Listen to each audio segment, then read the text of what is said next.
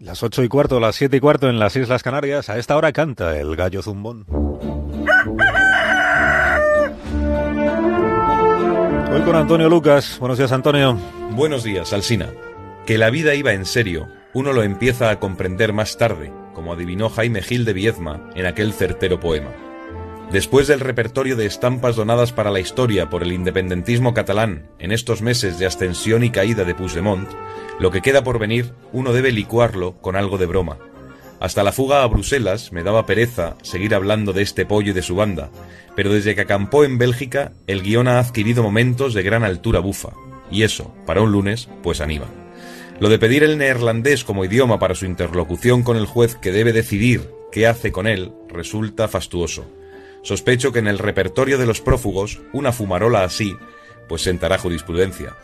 La elección del neerlandés obliga a que sea atendido por un juez flamenco, y así va la cosa. En un descuido, Puigdemont está armando en Bruselas un proceso idiomático enredando a un país que debe estar pidiendo explicaciones al guardia de frontera que le dejó pasar en vez de invitarle a seguir hasta Holanda, donde podría hacer la revolución en bicicleta.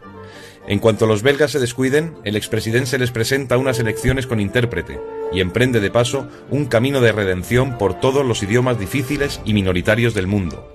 Raro será que no aparque cualquier día de estos por Perú para repoblar la etnia de los Pinchi, cuyo idioma, el taushiro, ya solo tiene un usuario, Amadeo García.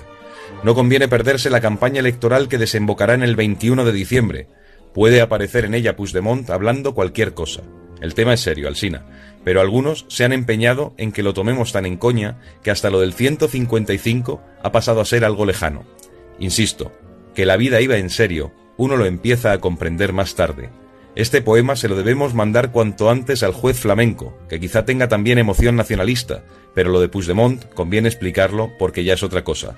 Va a flipar. Tot de Volgen de Kier, que es hasta la próxima en neerlandés.